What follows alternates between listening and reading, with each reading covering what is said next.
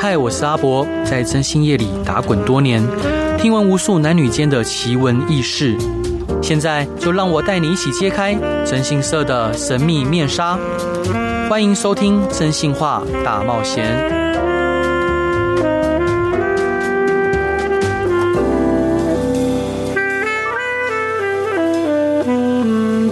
Hello，各位亲爱的听众朋友，大家晚安，欢迎回到飞碟电台，收听由真心是阿仔所主持的《真心话大冒险》，每周一到周五晚上十一点到十二点，用声音、用故事、用音乐陪伴您。哇，之前邀请到一位我的好朋友、好兄弟啊，他是一位资深礼仪的规划师，同时现在经营一家礼仪公司。然后听了他的聊分享之后，其实他有更多想跟各位分享的，包括最重要就是他想让各位知道说，我们要珍惜身边的人。他是我的好兄弟吴老板，嗨， Hello，各位听众朋友，大家好。兄弟。那呃，我想冒昧请教，如果说今天我们自己的家属或亲友过世了，我们第一个要面对的跟要准备的是什么？其实这个要先从几个面向来讲。第一个，过世的地点在什么地方？嗯，它可以分说是在家里面哦，就是我们讲的一般人家统称的自然走开、自然离开。那一另外一个是在医院离开这样子。对，那如果说我们以在讲在家里面的，对在家里面离开，通常第一时间家人很慌张。对，那有的人会是想要去打一一零，啊、是，或者是打一一九。对，对，那通常这个状况的时候，我们就是要先判断一下，就是说他长辈是不是已经离开一段时间了。，对，如果他已经就是已经都没有任何的生命迹象了，基本上你打一九来，他也是会通报一一零，对然后就是请他们过来看一下，确定这个呃不是所谓的意外或者对是他杀这样对，子。对，对，那如果说病人家人是因为生病的关系，在睡梦中就自然的离开的话，对，那我们这个时候呢，基本上也不需要打一一零。嗯嗯嗯，对，我们就直接找我们的礼仪公司。那礼仪公司会安排所谓的法医对，哦，或者是说他会安排你打一九九九市民服务专线，请卫生所的医医生哦过来这边、哦做行政相验这样子。嗯啊，是是然，后开立完死亡证明，确认没有没有问题，看了一下药袋，然后哦看一下大体的状况之后，嗯我们就可以拿着死亡证明，然后到我们这边就近的殡仪馆，对啊、去做冰存。啊，是大，概第一时间在家里面大概是这样的一个状况。那在家里面的状况有一个比较特别，就是所谓的你没有办法判断是所谓的是意外还是嗯自然离开的时候，对就是我们讲的所谓的猝死。嗯，那像猝死这个状况来讲的话，大概可以分成两个部分。对，第一个就是说，呃，像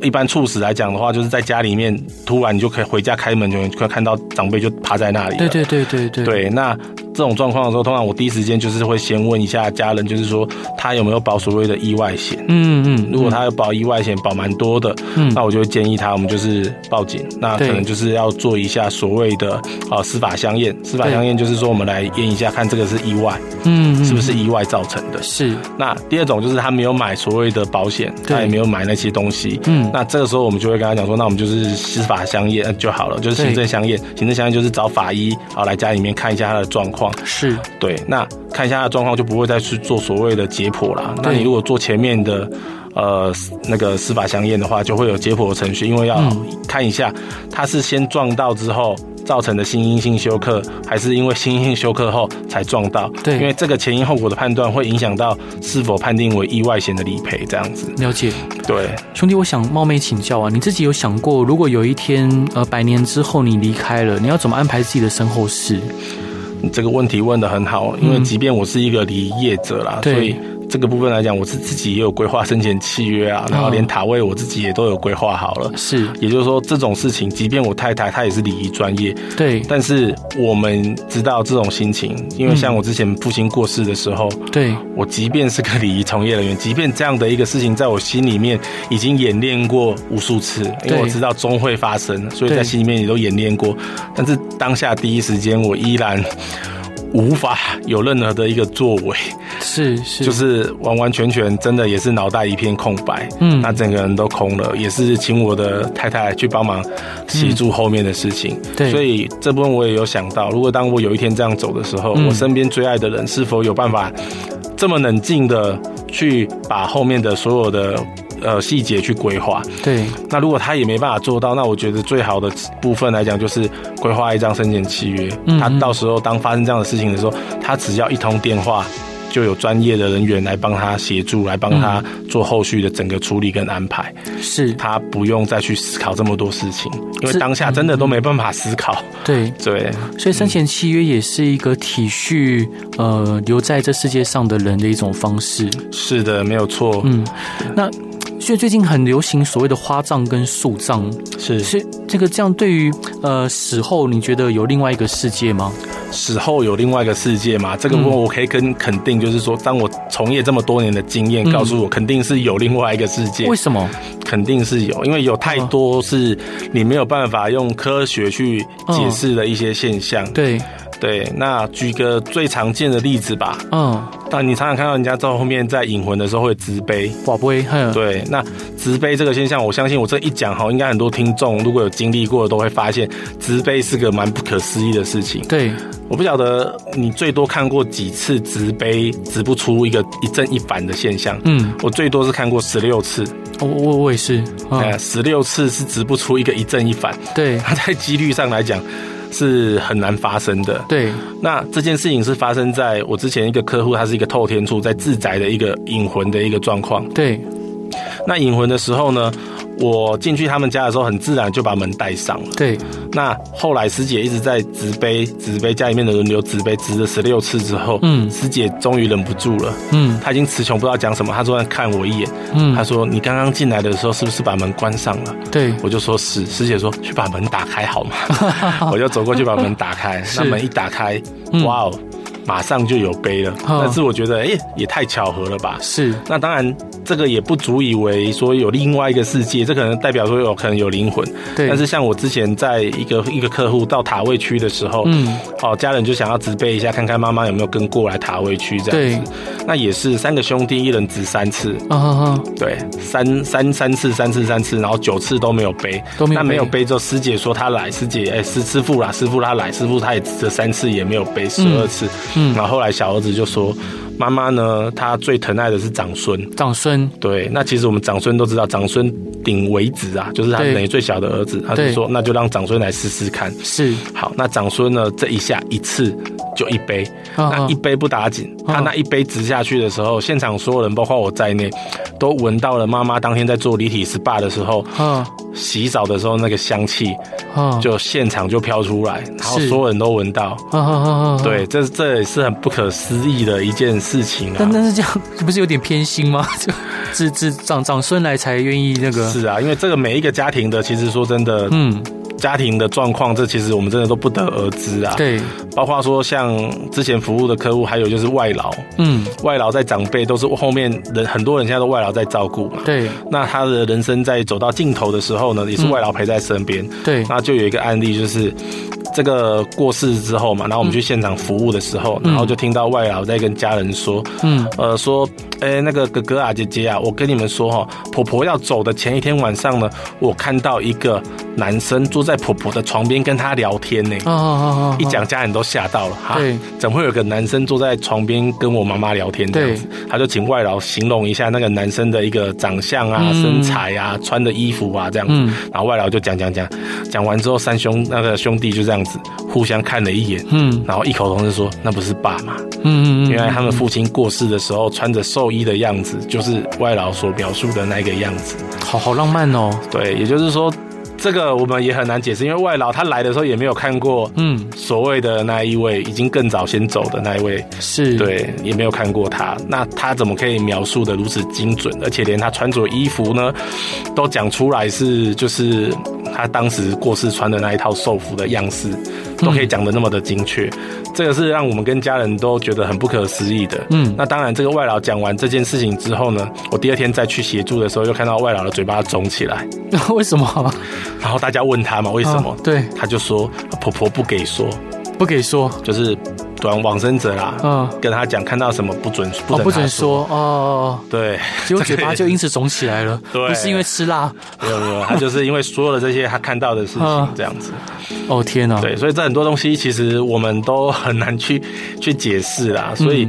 其实我就是觉得，真的人走了之后，一定是有另外一个世界。那嗯只是说这个世界会因为你的宗教信仰不同，我相信应该是会有所不同。对，哦，像我们一般来讲，佛道教来讲，我嗯们人在走的时候，我们都会叫他助念阿阿弥陀佛。对，那引导他去一个就是西方净土，然后对会念所谓的阿弥陀经，嗯好，会把西方净土的一个景象描绘给他看，是，让他心里面有这样的一个念想跟想法出来，嗯自然而然他就会往那一个地方去的一个感受，这样子。嗯嗯嗯，那如果是天堂的话，西方的话就是我们讲的西式宗教，那嗯他的话就是会观想天堂的一个样貌。对，对，那他死后之后，他的想法就会引导他他去那个地方。嗯所以这是我觉得刚刚回到前面讲的，人走了之后，我们在这前面的前置作业里面是要做的一件事情。嗯好，就是去帮助他去观想，好、能在所谓的弥留的时候，嗯哼哦，去帮助他观想所谓他信仰，以他信仰的一个宗教信仰去观想那个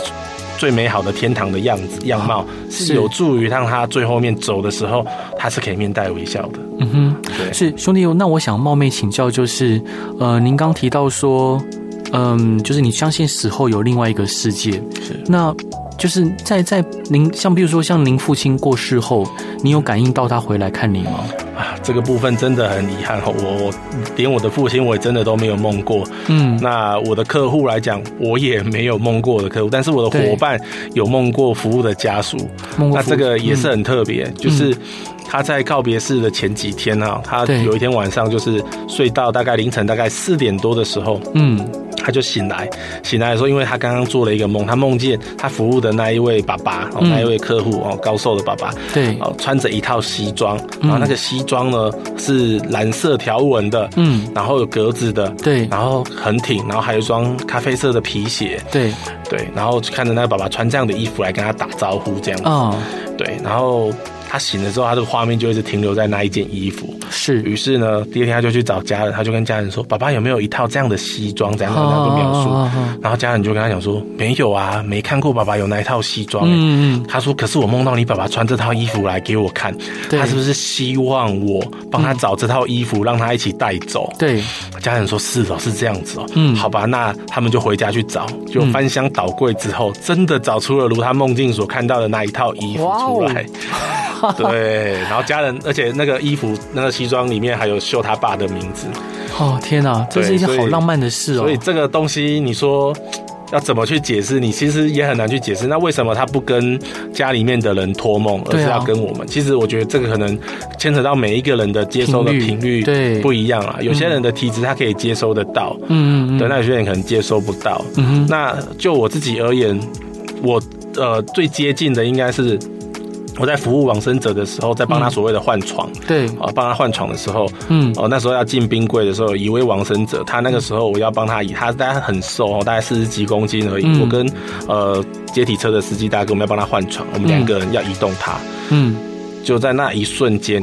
我们竟然移不动。移不动，四十几公斤，因为两各个位男人四十几公斤移不动，然后就是感觉他被吸住，异常吸的住了沉重，然后我嗯们两个人差点跌倒，家属都是吓到。嗯对，然后在那在那个接触大体的那一瞬间，对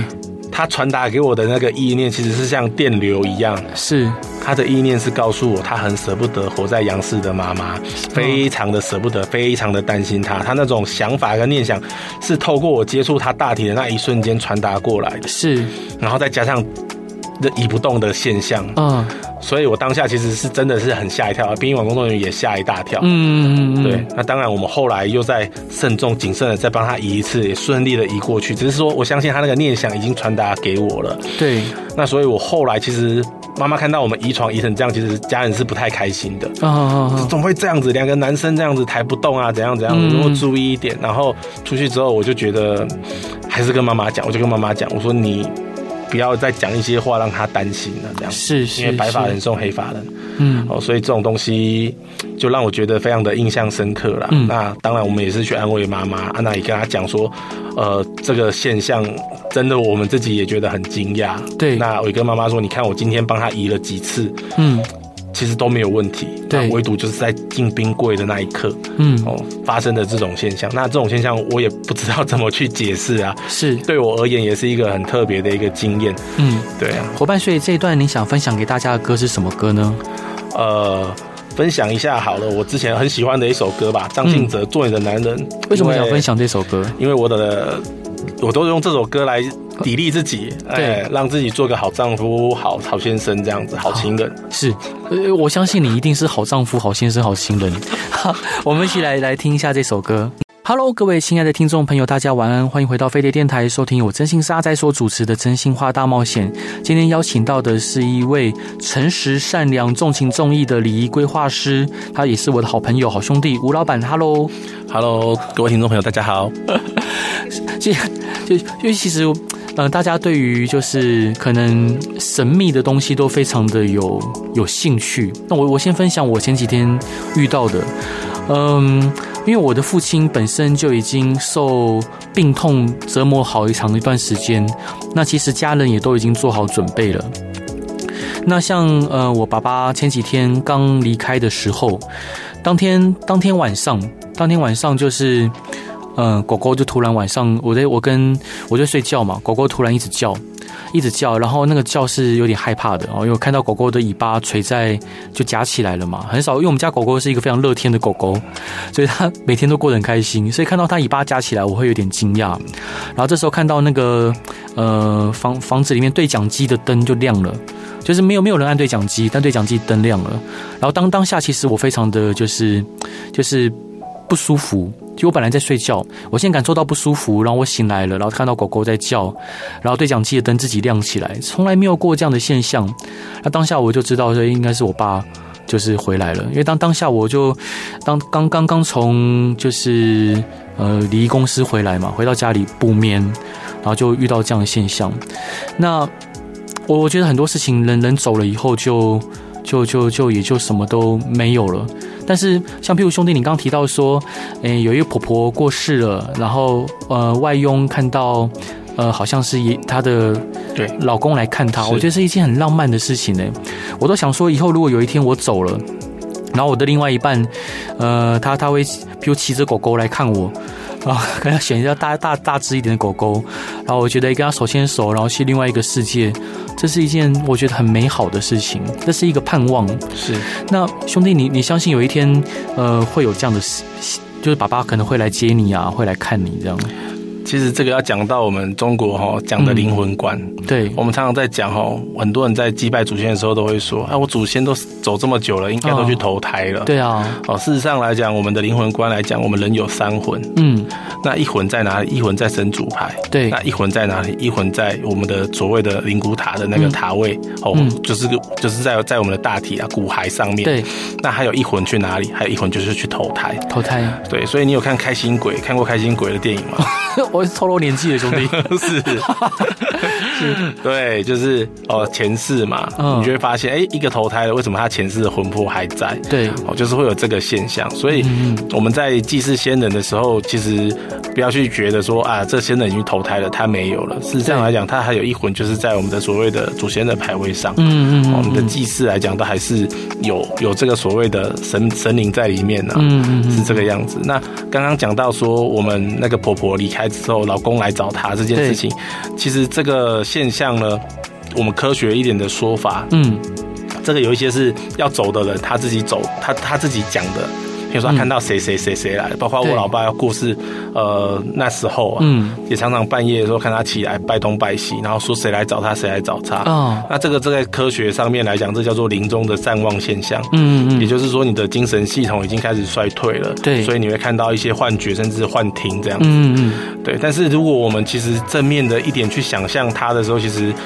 这个东西又不外乎就是真的，他看到这些人，你也可以去想象说，就是这些人要来带带要来带他去团圆了，这样对子。，也是代表对啊他思念这些人吧？啊思念这些人的，没错，包括说，呃，我们还有一个叫做持土的一个持土，就是会亲要要过世之前会做的一个动作，哦就是会亲吻土地，然后跟土地告别，人家讲持土，哦哦，哦对，有哦些人会做这样的动作出来，这个都是属于临终的一种现象。嗯那这个现象，其实有些时候我们去好好的去解释的时候，其实都它都可以带给我们一些安慰嗯啦。你会知道说啊，在那个世界其实是有人在等着他的，是哦就如同像基督徒来讲，他们向着标杆标杆直跑，最后那对嗯个终点是天堂。那天堂有什么呢？就是有我在平时在积累的财宝都存于天上，所以到后面走的时候，我是要到天上去享用这些财宝，嗯不是到天堂里面去过快乐的生活。是所以他们对死亡的盼望来讲，哎，就会有不一样的一个解释。嗯对于死亡这件事情，就比较不会那么害怕。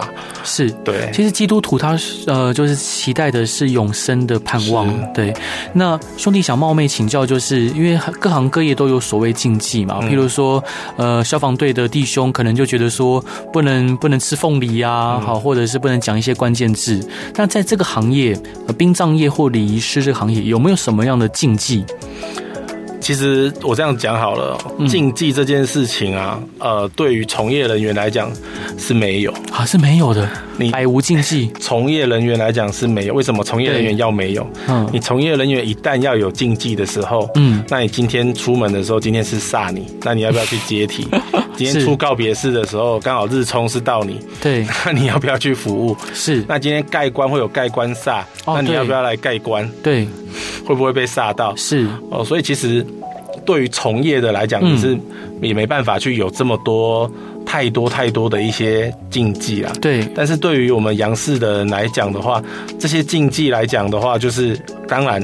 一定要去做一些遵守啦。嗯嗯嗯，对，嗯包括说像我们常常去告别式的现场，人家会带所谓的那个绿色的叶子对，装一些在上面。是是，那你知道装这个用意是什么吗？不知道，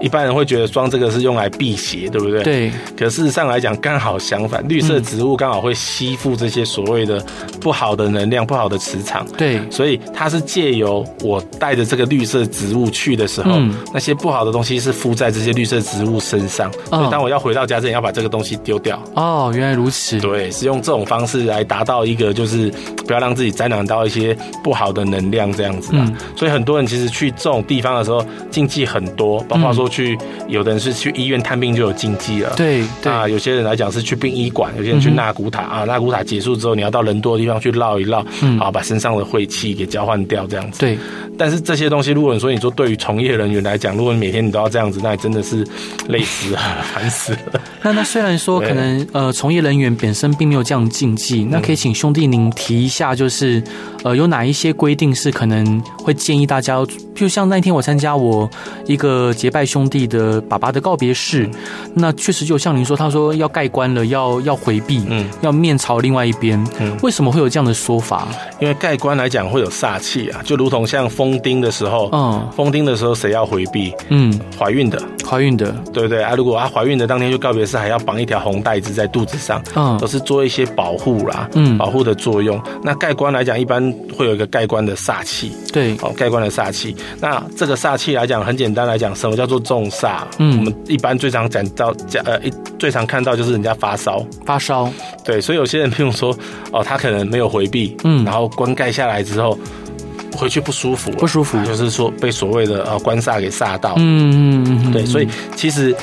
要预防这样的一个状况发生的时候，最好的就是让大家回避。对，嗯其实中国人很好玩，你知道吗？中国人就是这样，自己家里面的长辈走掉的时候，我们说是神；对别人家的走掉的时候，都说是鬼。鬼，对，所以当是你去看别人家小朋友的时候，妈妈说：“呃，你去看人家告别式，那个人家在办丧事，啊啊，妈妈都会叫你不要看，是，会冲犯到这样子。嗯嗯嗯，哦，就是其实中国人对于这部分的鬼神之说来讲，相对来讲它是蛮多的一个害怕跟担忧。对，哦，那这个的担忧其实源自于我们常常中国人最常讲的怕砍拖。对其实我们办一件丧事来讲，包括说我们的百日之内不要跟人家来往对，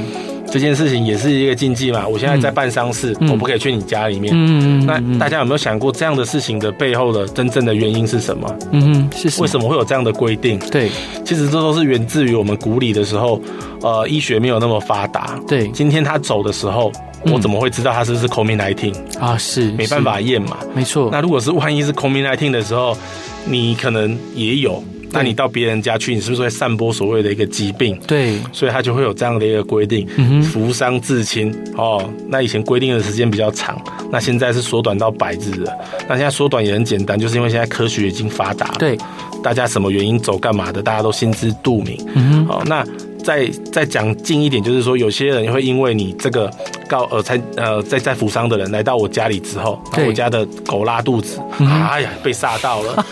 对我突然感冒咳嗽了，哎呀被吓到了，是，就会有这种所谓的砍花性的说法。那如果说你了解这个的缘由之后，你就可以明白，其实现在这个为什么很多的禁忌慢慢的淡化，是因为我们已经理解它背后的一个原因。对，对，你就不用那么的去担心这件事情。嗯，那我这样子来讲，我这样子服伤期间，就像博哥你现在服伤期间，，对，那你这样还来上节目啊？如果来宾回去感冒发 烧，哎呀，被博哥冲犯到了，就会， 对，所以这都是人家讲的后面讲的 砍拖啦，真的是是砍拖。哦但但我觉得这些就是这些习俗啊，或者禁忌背后都是有一些，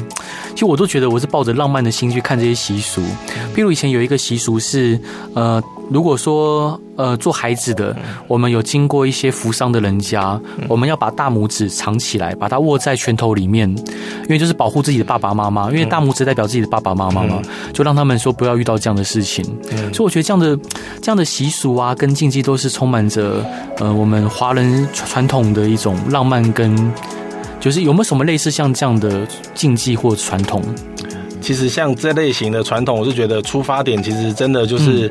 呃，让我们后面的人听了可以接受的话，我们就会去遵守。对，好、这个东西就像夫妻不相送，有嗯哎没有人讲过？哦，有要先对走，要先离开。对，夫妻不相送，那为什么夫妻不能相送？对，那其实这个说法就有很多啦，有人说是梁山伯祝英台造对成啊的嘛，，对对因为对去殉情嘛，太是难过会殉情，对，所以叫你不能送。嗯但是现在来讲，真的其实他也不是说会做这种傻事的另一半，对，但是他也很想要去送这个老公最后一程。对那能不能破除这个禁忌去送？嗯嗯嗯嗯，当然也可以嘛。是。那再是讲另外一个，白发人送黑发人有一个葬官的仪式，哦，对对，要拿那个就是棍子敲，敲棺木嘛。对，敲棺那木为，什么要这样子敲？对那一般人家就是说啊，因为他不孝不孝，对他比自己的爸妈先走，让爸妈来送他，很不孝，所以要责罚他。嗯对，哦，那这个敲责罚是为了让他避免说他下阴间去受审的时候，嗯再次被责罚。对所以我先打，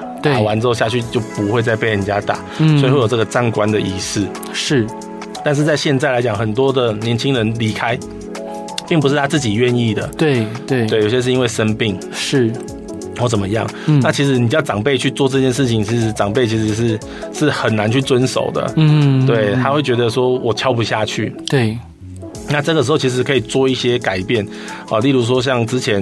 呃，我听人家讲，用用嗯抚官的方式。抚官的方式，抚摸啊那是第一是下我们代表什么？嗯代表疼惜。对第二下代表不舍，第不三舍下告别。告别，对，嗯用一样一样仪式的东西，我们就觉得从古到今，有些东西可以去慢慢的去做一些转化跟改变啊。是，对啊，那这种都是破除以前人家讲说，啊，你没有这样子做啊，小孩下去会被责罚。嗯哦，你没有，你如果去送了，那代表说你想要再嫁嗯再娶。很多的东西啊，都是这些都是我们古时候讲的一些人家讲的禁忌这样子。对对，包括说长辈你不能去送晚辈一样，白凡送黑凡你也不能去送哦，嗯你也不能拜他对都不能。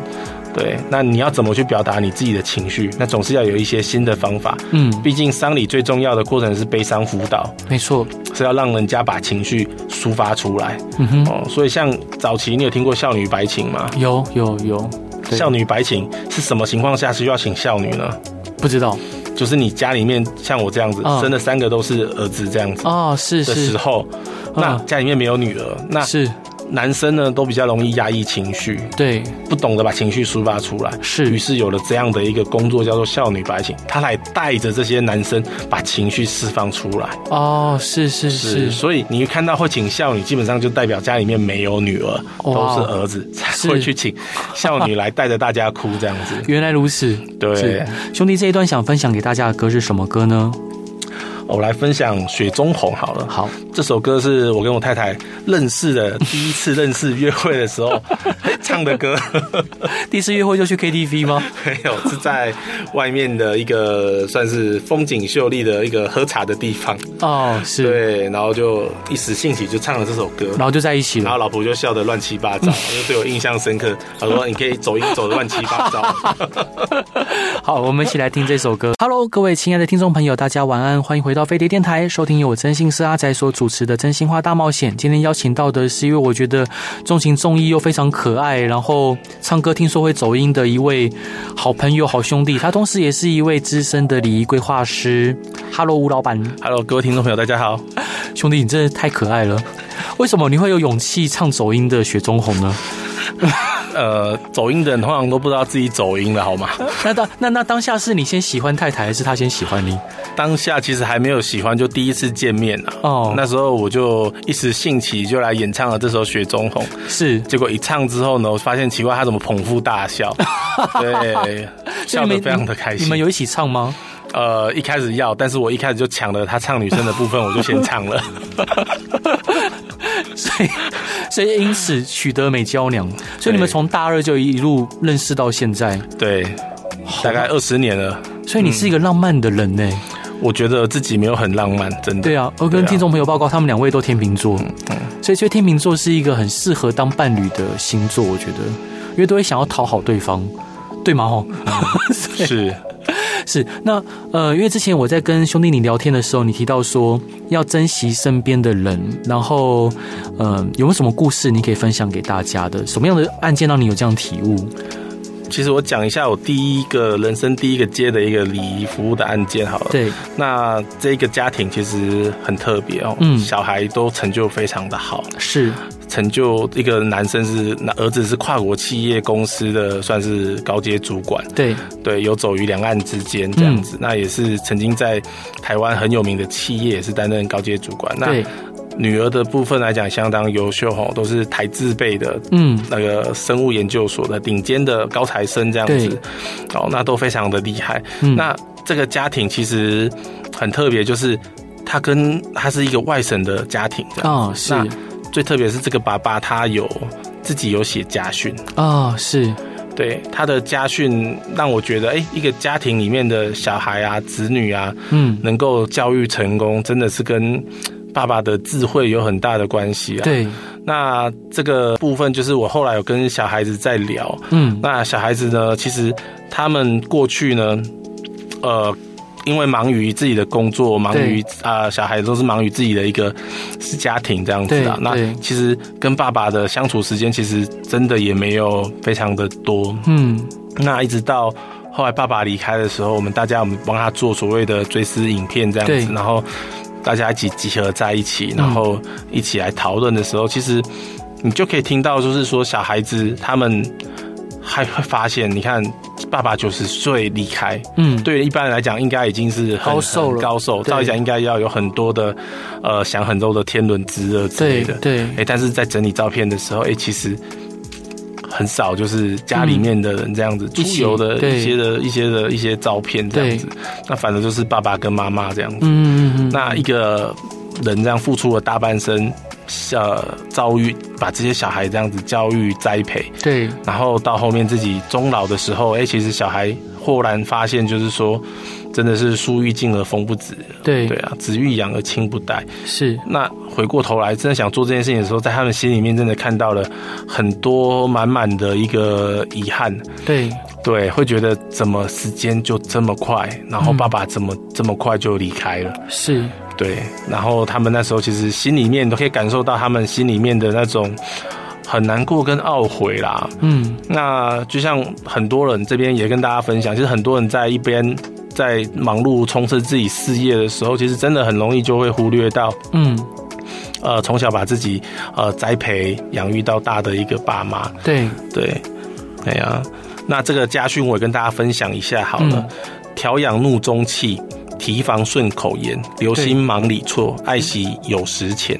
好，那这四句是他们的家训，有时钱是什么？就是说，当你有有时候突然哦赚了一些钱的时候，嗯哦是，你要懂得去爱惜它，对，对，然后不要把这个钱去挥霍挥掉，霍掉，对，嗯这是爱惜有时钱。那调养怒中气，就是说，当你生气的时候、发怒的时候，你对要去把这个怒气调养，把它平静下来。对，那提防顺口言，就是当我们有时候讲话讲的很容易的时候，不小心就会对呃伤、到人伤到或干嘛，人对对，所以要提防顺口言。嗯，那留心忙里错，就是当你在很匆忙的时候，你更要小心仔细，避免去犯错。对，其实很简单的四句的一个家训，其实就造就了他们家里面的小孩这样子的一个成就跟成长啦。是那当然，这个爸爸妈妈其实跟一般很多的长辈一样，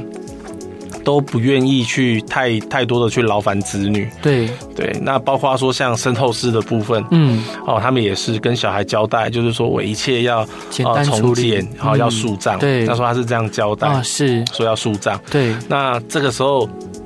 那时候第一时间我就跟家人大概分析了一下，我嗯就说、那要树葬可以，那我们要先有责任跟义务先跟你说一下什么是树葬这样对子。那树葬的部分来讲，就是把你的骨灰我们火化完之后，骨灰嗯进行再研磨处理之后，对，然后装到一个可分解的纸袋里面，对，然后跟着那个树葬的纸盒，嗯然后到看是富德公墓的树葬区，对哦，各地方政府有规划树葬区，然后到对那个地方去之后，我们选一个铆钉，它铆对钉拿起来之后，它会把那个一个一个水管啊拿起来之后，它有一个洞，然后再把那个骨灰倒进去，嗯那，倒进去倒完之后再盖上土，这样就完成树葬的仪式。是那，只是说这个东西并不是永久的，嗯你放下去的骨骸呢，大概三个月至六个月，嗯哦，，政府就会做所谓的翻土，哦就会把这些骨骸呢全部挖出来，是集中做一个废弃物掩埋处理。啊，是哦，对，并跟不是想永象久中的。不一。样哎，对，并不是永久，因为它那一块嗯地才可以一直涨，一直涨，一直涨。是，对那那我可以，譬如假设我自己，我我我烧烧成灰之后，我可以把它放在我家的的树底下吗？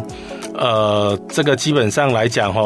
目前是不行的啦。啊，不行的，对，这个是不行的。为什么啊呢？因为这个殡葬的一个埋藏办法，它都有相关的规定。是，对，嗯所以我们不能自由你也的不处能理自己的对遗你也体不能把它拿去那个公园里面种啊，也不行。嗯这样人家去晚上去公园散步可能会害啊怕， 会，想说这边有葬了 是人家的是骨骸这样子。嗯对啊那所以那它什么有是规花定葬？那花葬的部分来讲，就是说它没有树嘛，它就是做一个花圃，嗯花那圃一样是会放很多的洞，然后那个洞一样让你倒，倒完之后一样三个月到半年，一样会做一个天啊！移除这样。那那他已经移除了，那我们去那边拜什么？所以这一定要跟家人讲清楚，因为之前就有客户呢，对跟啊我说他每年都还到富德公墓去扫墓，对啊，我就说啊，你爸不是树葬吗？嗯说对啊，就是到他放的那个地方去去纪念他，去跟他讲话。我说你不要再去了，嗯那，肯定你爸已经不在那里了。是因为是，树葬之后，大概三个月至六个月左右，他就会把它给移除掉了。哦好然后他难一过听之后，眼泪马上流下来。他说：“为什么当初叶子没有跟他讲？”，对啊对啊，他说害他去那边叫了别人爸爸 这样。啊 对啊也 也也不是叫别人爸爸啦，当然了、当然他心里面其实是觉得就这样子没有了。所以嗯当我把这件事情告诉家人之后，很多时候家人其实他就会觉得，那我爸误会了。 嗯嗯，嗯他以为的是对啊，就一棵树永永远远在那里。对对，然后我就说不是，那家人马上当下就说那不行，我们要找个买个塔位把它哦是放着。那因为现哎呃现在如果说想要土葬的话，还有还有地方可以土葬吗？有啦，但是土葬的，就是那种官葬的那种，其实、嗯呃，就是第一个就是政府单位的所谓的轮葬的公墓。嗯嗯哦，嗯例如像卢竹有一个十八公墓，它有对很多的土葬的位，嗯，哦，杨梅也有，嗯哦，那种公墓还有土土葬，它那个大概七年捡骨，七年兼顾，就是你埋下去七年就要捡起来，要捡起来了，捡起来哎之后你要再去买一个柜位，啊来，放金斗瓮这样子。是是，对，天哪，好麻烦，对啊，所以呃，兄弟，你有提到说，就是很多长辈在往生的时候啊，像刚刚那提到的案例，嗯都会交代子女说啊，我们就简单就从一切从简就好了，但是。呃，很多时候又会面临到其他亲朋好友说啊，你怎么可以从简？嗯那遇到这样的纠结的时候，你会怎么建议你的当事人？这个部分来讲，就是我们讲的自主规划，现在其实很流嗯行哈、我们自主规划的部分，就是对当我今天在预立遗嘱的时候，嗯我在讨论自己的身后事的时候，对我都会先跟我的一个当事人大概先聊一下，你有什么样的一个想法。对，那有些当事人他是想法是很非常的清楚明确，嗯他知道他要做什么，包括说他告别式的照片他已经选好了，对，包括说我现在接下来那个花哦，树林的时候放的花，我要百合花，什么颜色的花，嗯我都讲好了。再来，我连那个做七的啊，我要几个师姐啊，几个师傅啊，然后要送几个小时，要念什么经，嗯，他都规划好了。，对，包括说我的骨灰罐要用什么样的材质啊、颜色啊、嗯什么样式的，我也都讲好了。是，对，然后我把这些东西全部讲好之后呢，我在最后面附注一条，就是说我的身后事哦，嗯只有因为我只有一个儿子，对哦，就是由他哦按照我的这些哦要求全权处理。是那其他的中心长辈如果有意见干涉，嗯那麻烦这个费用你们要自 理。哎，我儿子一概不付，然后见证人，然后就我这边签名，然后小孩签名这样，然后他自己签 名。但如果中心长辈 就算要付钱，但是要的搞要做的事情，搞不好不是他自己想要的啊、这个这个其实他会这样子做，是因为他有一个大家族对大家族啦，他们对是一个大家族。嗯哼那那个大家族的一个大哥呢，哦，他在七十几岁的时候，那时候我在墓园发 DM 的时候，嗯刚好认识他啊。在墓园发 DM，对，在啊墓园清明节的时候去哦那边帮是忙是嗯拿祭拿拿一些祭品啊，干嘛的，然后顺便发个 DM 认识一下。好认真，对，然后那个时候刚好那个大哥他就跟我规划生前契约，然后还有规划两座墓园。嗯他那时候帮我规划的时候呢，他他说就就就有这样的想法，嗯他就跟我讲说他想要怎么规划怎么规划，嗯哼，哦，然后就觉得这生前契约这样，哎，简简单单的，很符合他的需求啊、于是他就购买了。嗯哼，那购买完之后呢，很不幸的，他在后来几年因为脑脑部的一些疾病，啊，是是是，嗯他突然离世了。对，那离世之后呢？哦，家人第一时间就联络我，我就赶快过去协助。那他嗯们中心里面的人非常的多，对好，那那些人就说，怎么可以这么潦草的来嗯办你爸爸的告别式这样子？对，他们就说呃绝对不能这样子弄。嗯哼然后于是呢，那时候年轻嘛，就跟他讲说，因为这是人家托付给我的。对，我就一定很坚持，我就跟他讲说不行啊，他就是这样要求，我们就是要这样按照他的啊，意是思去是弄。是，那时候就跟他们的那些中心长辈有一些冲突。对那，后来是他的儿子出来调停，嗯他儿子就跟我讲了一句话，他说不要因为钱的事情去伤了这个和气。对，他说家族的和气跟和谐才是他爸爸最希望看哦到的。是啦，所以是这些啦长辈没问题，他们想怎么弄，我们就配合，对，没钱错不，是问题。了解， 他们就这样子，他就这样子讲，所以我是后来也就没有去去去继续跟他们哦争执这些东西啊对。那也因对为这件事情刚好被其他的一个亲戚看到，嗯他就想说，哇，这个都没有办法，签了契约都没办法嗯来按照自己的意愿，那这样太可怕了，因对为后续有花费，整个在夯不啷当，真的就加了很多的钱哦，所以后面那个刚好他是弟弟啊，那个是大哥，然后弟弟的媳妇看到这件事情，他就觉得，他就跟他老公说，我们要把自己的规划下来，然后把我们想要的通通写很清嗯楚，对，列的超级清楚的这样子对，嗯哎，然后请我当见证人，然后他儿子，然后他讲说，本人在签这个立这件事情的时候是精神状态正常意。识清楚意，识清楚，对， 对他很怕哦，将来因为他只有一个小孩，嗯嗯，到时候这些中心长辈的压力会让他小孩没有办法去按照他的想法去执行，这样是兄弟，最后一段想分享给大家的歌是什么歌呢？阿龙，你的答案是，那各位亲爱听众朋友，如果想听的案例、想要听的故事，或有任何疑难杂症，或者是想要联系吴老板，都欢迎来到真心是阿宅的粉丝团留言。再次感谢兄弟，啊谢谢对啊，大家晚安，拜拜。谢谢，拜拜。